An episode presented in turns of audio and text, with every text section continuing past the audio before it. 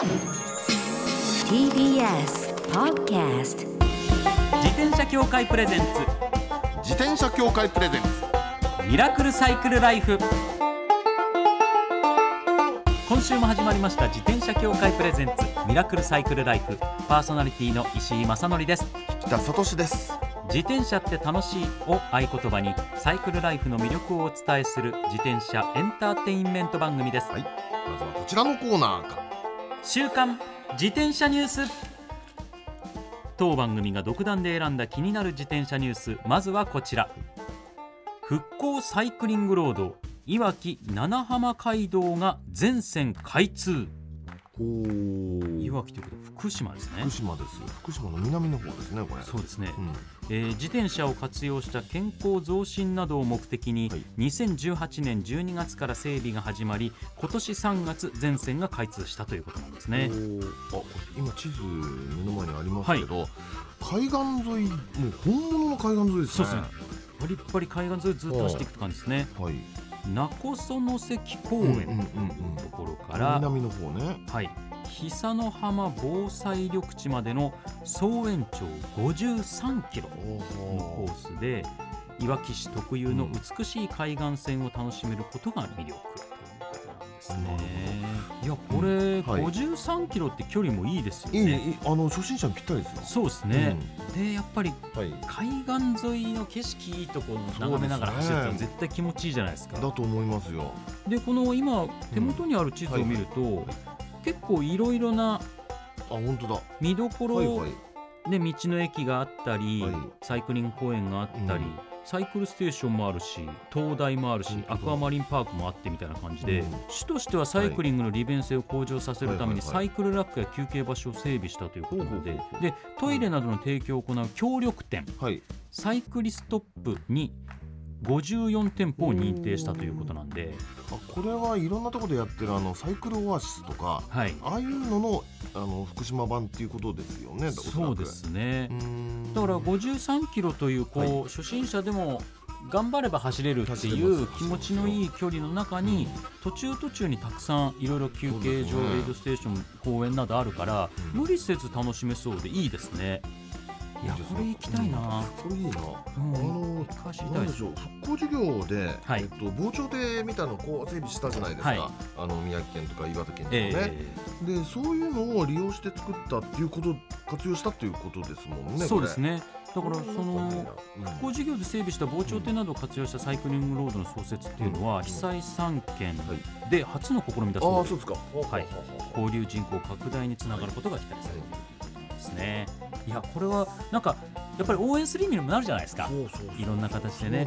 だぜひぜひ走りに行きたいですねこれは。ね、福島これ私ね一回も走ったことないんですよ。まあできたばっかりだから当たり前ですけど、うん行きたいな。あーいやこれは走りたいですねはい。私も。はい。ねさあ続いてまいります。はい。NASA の探査車に使われる NASA の探査車ですよ。すごいですね。に使われる形状記憶合金メッシュのタイヤは自転車にもという 内容です。あタイヤ？はい。NASA の探査車、たはい探査する車ですね。わかりますに使われるはい形状記憶合金メッシュのうんタイヤがあるんですって。ほうはい。それを自転車にも使うと。はい。えっとね、NASA がね、もうね、50年前から開発し続けてるんですって。はあはい。これもちろんゴムじゃないですよね。はい。形状記憶合金、そうなんです。金属ですからね、はい。うん。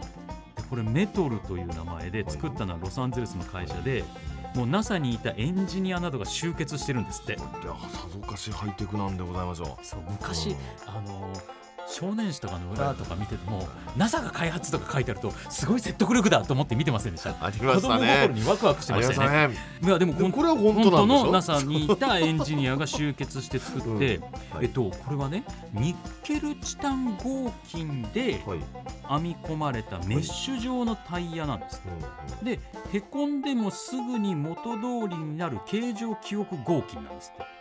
はでだですからゴムのように柔らかいけど、チタン製なので軽くて強いというのが特徴で、これつまりあれですか？網網網網に細かい網かなんかになってて、はい、で中に空気が入っていようが入っていまいが関係ないみたいな感じでもう空洞が自動的に出来上がるよそういうことですよね。ねなんか、うううん。あの竹編みああみたいな。そうそうその感じ。竹の編みかごみたいな、はい。うん。あれを強い合金でうん形状記憶する合金で作ったから、うん。まあ、パンクをしないっていうことですね。線ですよね、うん。まあ、あともう一つね、はい。これ滑らないんですかね。あーそのその網編みっていうのがすごい細かい網編みだとしたら、うん、大丈夫な大丈夫なような作りになってるのかもしれない。あいやいや書いてある書いてある。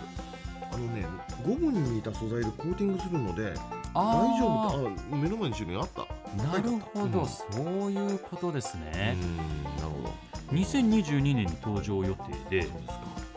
だからパンクしないからうん。タイヤの廃棄が大きく減るのではというふうに期待されてるんですそりゃそうでしょ。これこんなハイテク使ってはい。お値段とかいくらぐらいするんですか？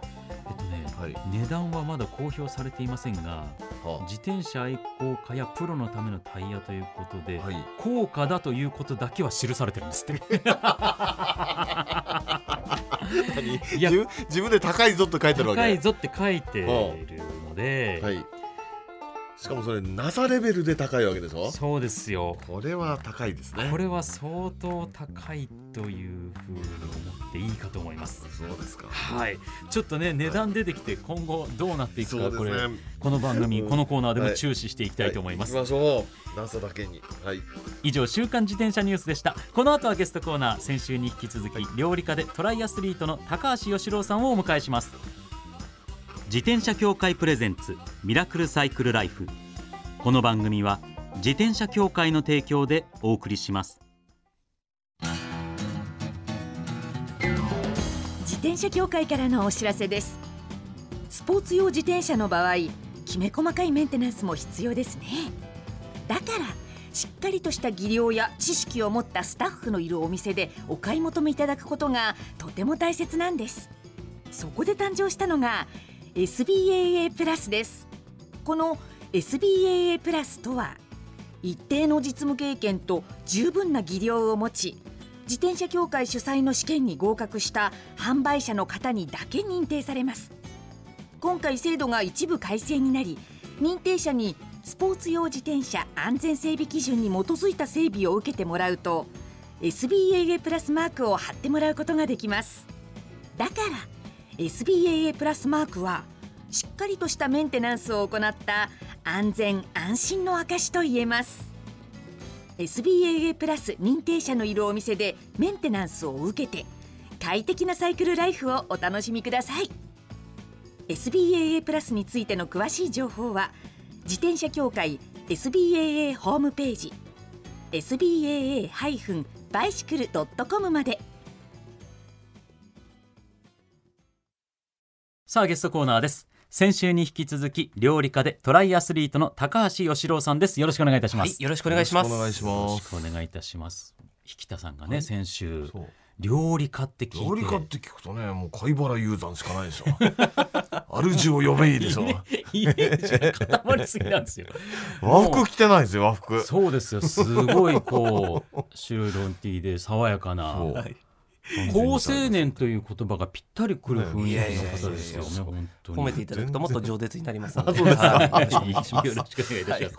えー高橋さんのプロフィールを私の方からご紹介させていただきます。高橋義郎さんは1988年神奈川県川崎市のお生まれ。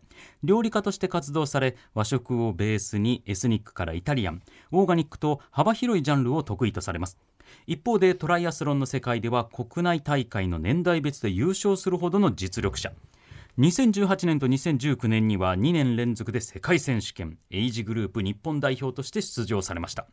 走る料理家として活動されています、はい。いや改めてすごいですよね。えーありがとうございます。トライアスロンの話ですけど、はい、あの先週ねいろいろお伺いしましたけれど。も、そうそうね伺いましたけどあの自転車が一番得意なんですって？あ、そうなんですよ。はい、トライアスロンはもう3種目あるんですけれども、はい。最初泳いで、えー自転車パート、そしてランパートという順番なんですけども、僕逆に水泳がものすごい苦手なんですよ。はあですので最初水泳スタートしてかなりこう出遅れて、うん。でバイクパートでしっかりこう前の方に行ってうん。最後ランはまあ平凡で終わるみたいな。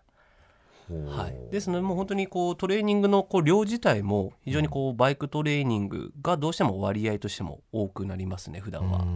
でもそれぞれやっぱ確かに先週もお話しありました使うところが違いますもんね。そうですね、だから、はい自転車の筋肉ばっかりになっちゃうと他が不利になったりっていう面はどうしたって出てくるわけですもんね。そうですね。なのでやっぱりトライアスロンでは本当に体幹の部分であったりとか体の使い方、まあ、いわわゆる本当にこう呼吸法でいうヨガを要はトレーニングに取り入れたりとかえーしてやっぱり心肺機能が比較的強くないとどうしても上には行きづらいっていうところもありますね。まあ心肺機能という意味では自転車はね、はい。やっぱ強いですもんね。うん。自転車のトレーニングってどんなことやってるんですか？はい、僕自転車のトレーニングですね、まあ、こう当然実走トレーニング、まあ、本当に多摩川沿いを走ったりとかっていうのもあるんですけれどもやっぱり僕はローラー台を使ってあそうですか。はい、トレーニングがもうほぼ8割前後ですね。はあ。今はやっぱりそういそううね風になってきてるって聞きましたけど、そうですね、まあ、今の流行ってるる ZWIFT で、あやっぱり。はい、トレーニングをしたりもありますね。はい。この1年半ぐらいもう ZWIFT の話題だらけですもんね。そうです一気にね。やっぱりどうしてもね、やっぱり。あれすごい便利ですもんね。これ先週からずっとお話聞いてて思ったんですけど、はい、トライアスロンの人としか話聞いてないですよね今。本業料理の人なんですよね。そうなんですよ。本業は料理料料理のおお店とかやったりいろいろやってるわけですよね。そうですね。あ今はもう料理家として、はい。まあ、やっぱりいろんな食品メーカーさんと、えタイアップしてレシピを作っているというまあ、いわゆるはい。レシピ開発をしたりとか、はい。はい。まあ、もちろんレシピ本があったりとか、はい。まあ、こうファッション誌の中にたまに料理コーナーとかってあるじゃないですか、はいはいはいはいはい。ああいうのをこうやったりとか。まあ、いろいろ本当に食に関われば何でもやるっていうところはあるんですけれども、まあ、僕はお店も、えーあやっているっていうはいはいはい形ですね。ちょっとあまりにトライアスロンの人に見えちゃってる。本業の料理のお仕事の中はい。という自分の実生活の中にはい。は自転車っていうのは関わってきてるんですか、あそうですね。はい。僕は今世田谷ですね。世田谷区の共同で2店舗居酒屋を経営してるんですけれどあもそうですね。昨年も一軒家をですね、まあ、うん。世田谷に買いまして、はい。ですのでこう移動はもう基本的に自転車です。うん。はい、じゃあもう普段から自転車もうに親し普段もう毎んでるわけですね。日雨でもやっぱり乗りますし、あそうですか。はい、そうですね。もう通勤お店のはそうですね。はい、あのお店からもう5分10分ぐらいで行ける距離なので、もう毎日自転車には乗っているという形ですね。それはもう完全にやっぱりトライアスロンはで使う競技用とは別に自転車、あそうですね。はいあのトライアスロンの競技用の自転車は、えー TT バイクと言われてるやつですね。ね。その、はい。あの、うん。角みたいなのがハンドルの前に出てこうひそうそうそう肘を置いはい。て肘を置いてそうですはい。まっすぐ乗るような感じの、そうですね、はい。を使ってるんですけども普段乗りはあのフェルトの FR アドバンスを乗ってるんですよ。赤色の。あれごめんなさい、はい。どんなやつでしたっけそれ？えっとロードレーサーですね。ロードバイク？あ。はいロードバイクです。はいロードバイクの、まあ、フェルトですね、うん。こちらをもう普段の街乗りでは使ってますね。はい、あーすごい。じゃあいや。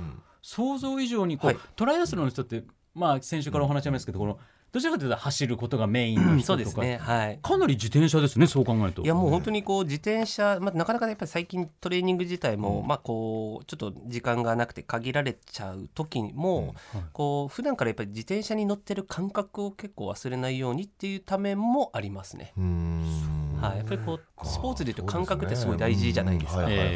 水泳でいうと泳ぐこう水をつかむ感覚とか。うん。言ったりしますし、バイクでいうと当然こう回す感覚というか、うん。そういうのがまああレースからはこう離れてはいるんですけど、はいはい。いざまあ、えーフォームをこうねいきなりちょっと直そうと思ったりとかすると大変なんですけど、その感覚をちょっともう毎日でもつけるために乗ってるっていうのもありますね。うん。これ、お店居酒屋さんっておっしゃってますそうですね。和食居酒屋です。はい、食居酒屋さんです。でも普段からそうやって自転車に触れちゃってると、なんかどんどんメニューの量が増えてきそうですね。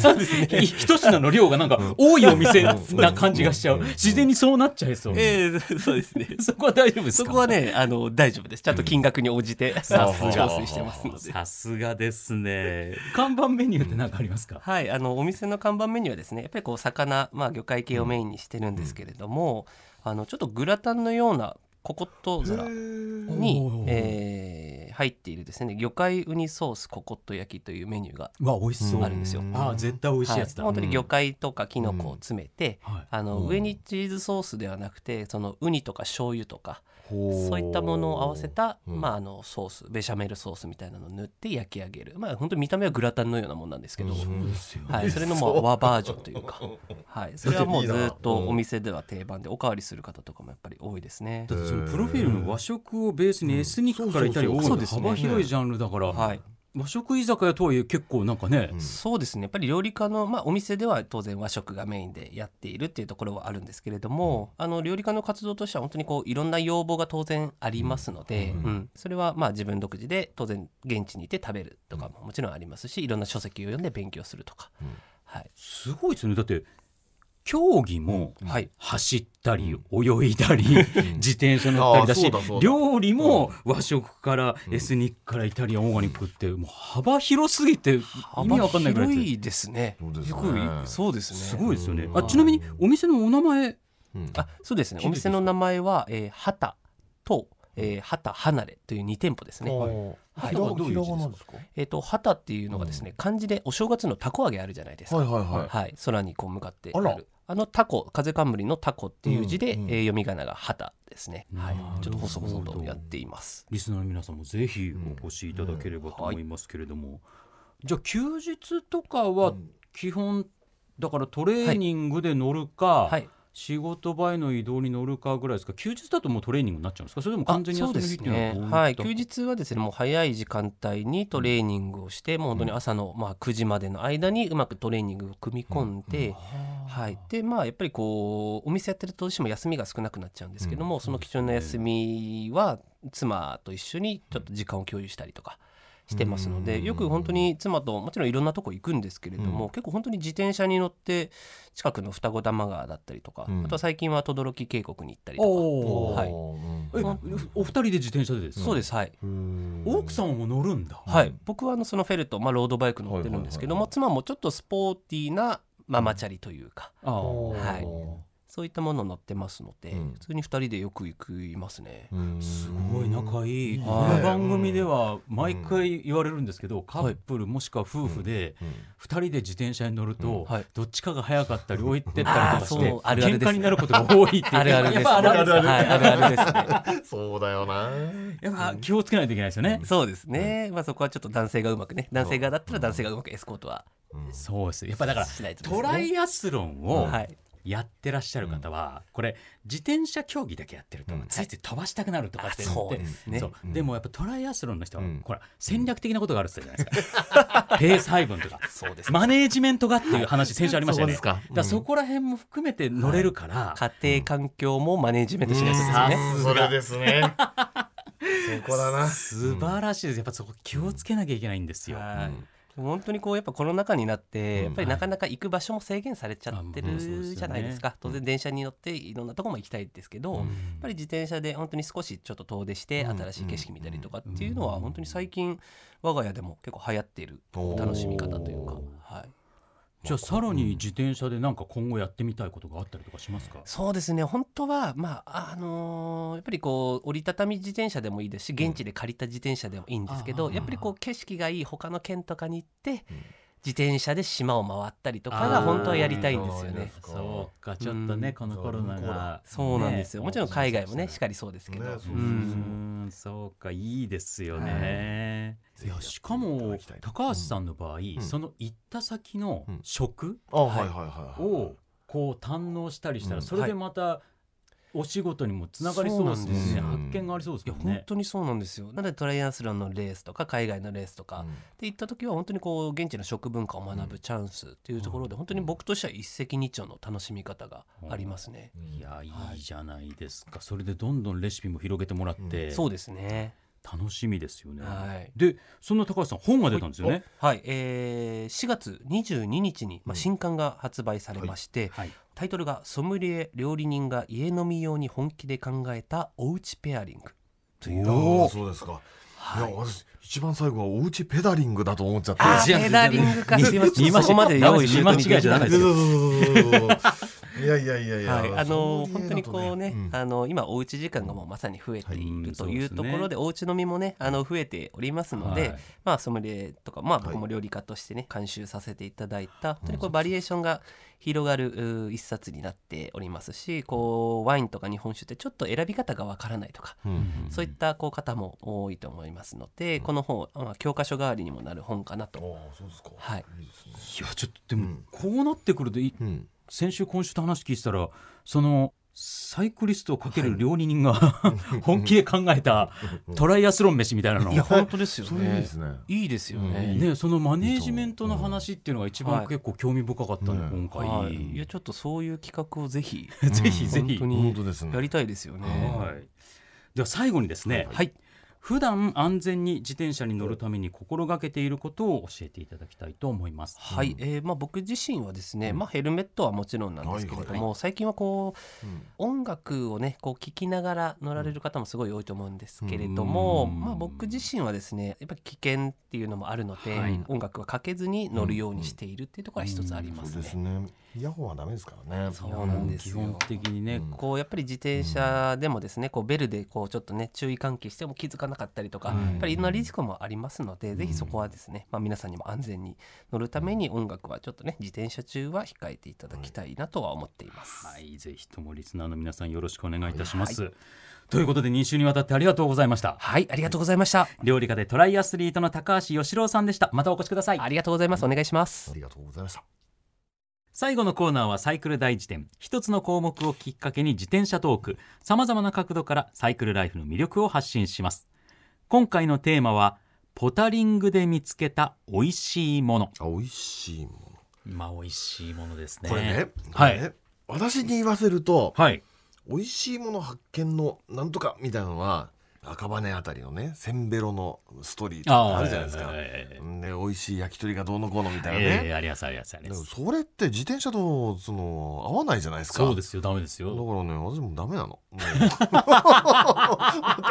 そういう美味しいものにアンテナが向きすぎちゃってるそうそうそうそうそう。そうそうそうだからポタリングで見つけた美味しいものもそう石井さんしかもううんいやいやいや僕も僕もそういうお店も好きなんですよ、はいはい。でもそういうのもありだから、はい私はフォールディングバイク折りたたみタイプミニバン乗ってるとこありますからね乗ってて見つけて、うん。お酒を飲むことになったら畳んで、タクシーに乗せたり、はい公共交通機関に乗せて自転車運んで帰ればいいわけですから。はいだからそういう意味でもねミニベロをおすすめしたいなっていうのもあるんですけど、でもはい。最近は本当にポタリングでリアルに見つけたお店一軒あるんですよ。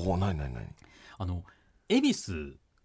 に用事があって行ってたんですよ。はい。そしたらうん恵比寿神社っていう神社がちょっとこう駒沢通り入ったところにあるんですけど、はあはあはあ。その脇にですね、うん。なんか新しい店ができててなんだろうと思ったら、うん。フルーツサンド屋さんもうちょわっと流行りのあれ？はい。うん。たもう今フルーツサンドちょっと流行ってるじゃないですか、うんまあ、僕はもうあのフルーツサンダーですから。サンダーだったんですか？はい。雷ですか？いやあのそうです。ねフルーツサンドをこよなく愛するはい。はいものをフルーツサンダーと、ああいうんですね。えー僕が勝手に呼んでるんですけど、だ自称フルーツサンダーなんですけど、はいはいはい。もうフルーツサンドがあればうん。食べるっていう感じなんですよもう、はい。はい。コンビニのフルーツサンドでも出たら絶対1回は食べるんですよ。あそうですか。もう喫茶店でもたまに、古い喫茶店でもフルーツサンドあったりとかして、うん。うんまあフルーツサンド食べそれぐらいフルーツサンダーなんですけど、はいはい。その僕がうん。1回見つけたんですけど、うん。もうすでに行列ができてたんですよ。あのフルーツシーズンっていうお店なんですけど、うんうん。それで僕そこの近所の美容室に長年通ってて、うんうん。で並んでるからあれ、うん。なあそこ何ですか？って美容師さんに聞いたら、あこれこれこう今最近できたばっかりで並んでるよなんてう言われて、んうん。でそこまた通ったらうん。本当に偶然ピンスポットでうん。開いてたんですよ。ほうほうほう。空いてたんですよ。ほであーっと思って入れる、はいはいはいはい。はい。もうすっごいんですよ。うん。何がすごいって、うん。そこ大変特徴的なお店でうん。動物性のものを一切使ってないフルーツサンドって売りなんですよ。ビーガンビーガンだ。わ結お構大変じゃないですか。大変。ででもすもうフルーツはその旬のものすごい大きいみかんとか丸ごともみかん半分にボンって切ったやつうん。がゴローンって入ってたりとか、いちごもものすごい大きなゴロンゴロン入った、ものすごいフォトジェニックな、お店もおしゃれなんですけど、フルーツサンドがフィャーって並んでるんうですよ、ん。で食べました。うんむちゃくちゃ美味しいです。あのそのビーガンとかそう。いったものってうん。うん。なんか味のパンチがないんじゃないかってそうすいうっごくもう私その偏見すごくあるよ。イメージあるでしょ、うんある。全然むしろうん。もう一個でこうお腹いっぱいだよってくらいもう食べ応えと量量というかその生クリーム自体生クリームが一番問題になりそうじゃないですか、はいすごく。のパンチもしっかり甘みもあるしで美味しくいただいたんです。うん。ただ一個だけ注意してください、はいはい買ってお会計してびっくりですよ。うん。2個でねうん。2500円ぐらいしました。なるほど。めっちゃいい値段しておおっていやいやいやいやいやいや。いやそれだけインパクトありますね。はい、うん。それだけすごい良い、その旬のうん。高級なフルーツを使ってるってことなんんですけど、うね。で後でその美容師さんに聞いたら僕が買ったのはまだ安い方でまさに宮崎のマンゴーのやつとかあったんですよそういうのも一つでもものすごい高いましたそりゃそうでしょう、はい。あでもだって元が高いからね。そうなんですよ、うん。だから本当にいいもの使ってると当然その値段なんででもそれだけの満足感のあるうん。うんフルーツサンドでしたんで、フルーツサンダー石井がおすすめするフルーツサンダー、はい。まず間違いないんではい。もしお近くにいらした方ぜひ買ってみてください、ちょっと興味出てきました。はい。はい。以上サイクル大辞典でした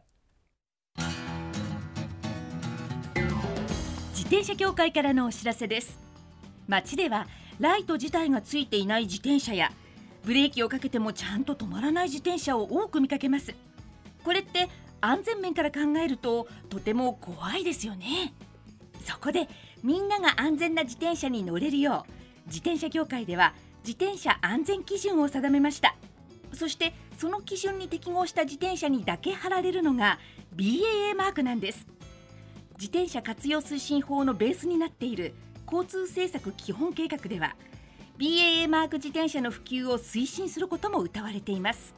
つまり BAA マークは国も認めた自転車の安全安心の目印ということですね。自転車をお買い求めの際は BAA マークが貼ってあるかぜひチェックしてみてください。BAA マーク自転車で交通ルールを守って安全安心なサイクルライフを。BAA マークについての詳しい情報は自転車協会 BAA のウェブサイトまで。ミラクルサイクルライフそろそろお別れのお時間です。いや高橋さんのお話聞いてると、結構今までゲストでトライアスロンやられてる方のお話って聞きましたあったけど、じゃないですかいろいろね。なんかあそういった面から見た面白さもあるんだってことを教えてもらった感じしますね。初めてだって食べ物の話でしょ、はい。それからマネジメントの話ってね。ね。あなるほどと思ったな、うん。だからこうただ体力があってがむしゃらにやれば強いうん勝てるっていう競技じゃなくて、うんそのベテランの戦略とかそどういうふうにコントロールしていくかでうん。勝負が決まってくるっていう面白さ、そしてそのマネージメント能力ゆえにはいご家族との仲もマネージメントできる能力が高まるって聞いちゃったらね。ちょっとねうん。バツ2の僕には必要なスキルなんじゃないかっていう、興味出てきましたか。ありがとうございます。そして番組では引き続きマイ自転車ニュースサイクリストあるある自転車脳内 BGM 募集中です。忘れられない愛車の思い出も大歓迎。採用の方には番組オリジナルステッカーを差し上げます。メールアドレスはすべて小文字でサイクル -r アットマーク tbs.co.jp までお待ちしております。お待ちしてます。それではまた来週お会いしましょう。お相手は石井正則と北里志でした。自転車協会プレゼンツミラクルサイクルライフ。